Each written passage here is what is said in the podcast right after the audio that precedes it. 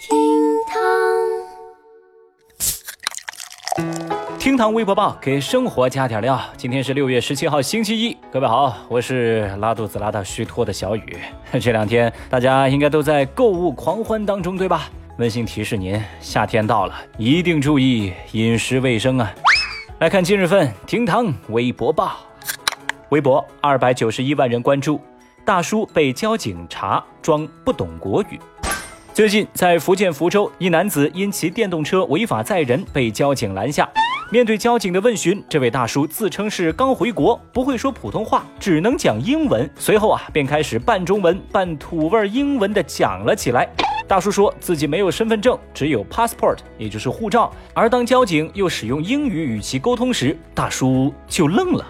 来，我们一起来感受一下当时这尴尬的现场。这个能不能讲英语？来，叫啥名字？Mr. Chen 啊，Mr. Chen，C H E N M N A T，什么？passport 护照？OK，show me your passport。OK，Yeah。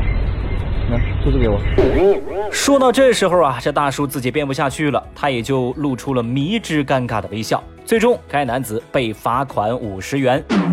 那这一幕呢，也被微博网友们调侃为“戏精翻车现场”。有人就说嘛，确认过眼神，大叔就是戏精本人。还有网友表示，没事儿，你给自己加那么多戏干嘛呀？五十块钱罚款少了呀，装逼也要交装逼税哟。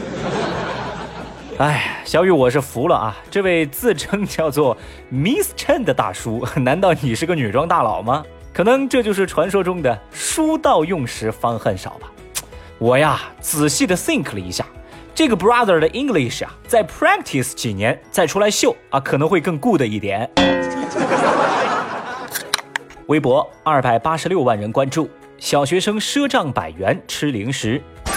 十二号，湖南武岗一名小学生的家长啊，把学校附近的一家小卖铺给砸了。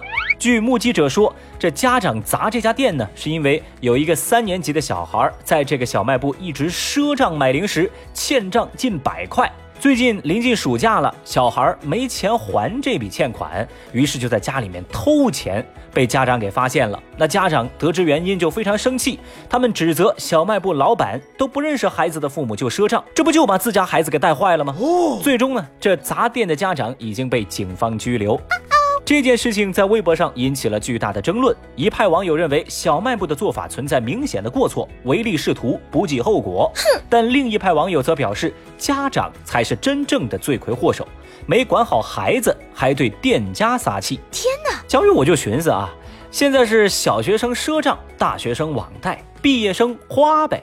哼，有些事儿啊，还真是挺神奇。这家长敢去砸小卖部，你咋不去怪银行给你办信用卡呢？一百块钱都不给我！哎呀，算了吧，有些事儿啊，咱也不好说，咱也不敢说。哎呀，这事儿不能说的太细。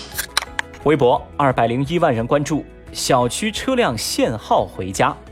最近家住洛阳某小区的小王表示，他们这个。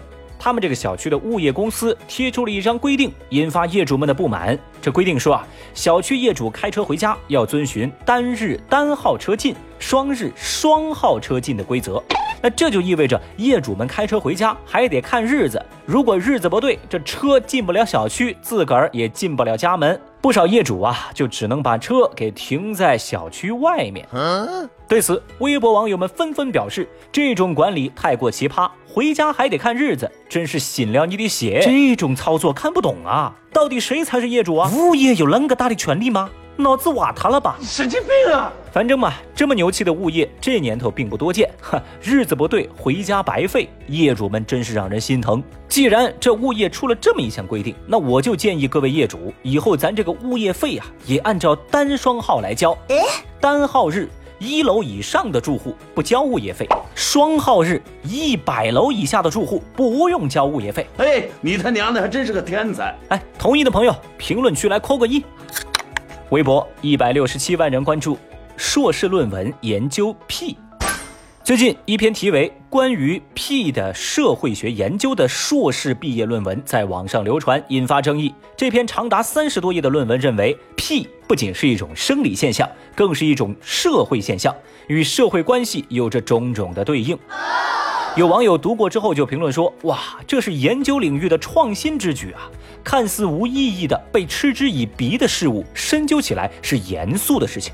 放屁为什么就不能是科学呢？太厉害啦！但是呢，有更多的人觉得这种研究毫无意义。有人甚至讽刺说：哟，这硕士生寒窗苦读这么多年，原来还真是研究了个屁呀！好吧。”那争论摆在我们的面前，那正在听节目的您又怎么看待这篇硕士毕业论文呢？节目下方评论区来一块儿聊聊您的看法吧。好了，以上就是今日份的厅堂微博报，请原谅今天节目的进度条。小雨，我现在吃药去喽，各位，明天再见，拜拜。本节目由喜马拉雅 FM 独家播出。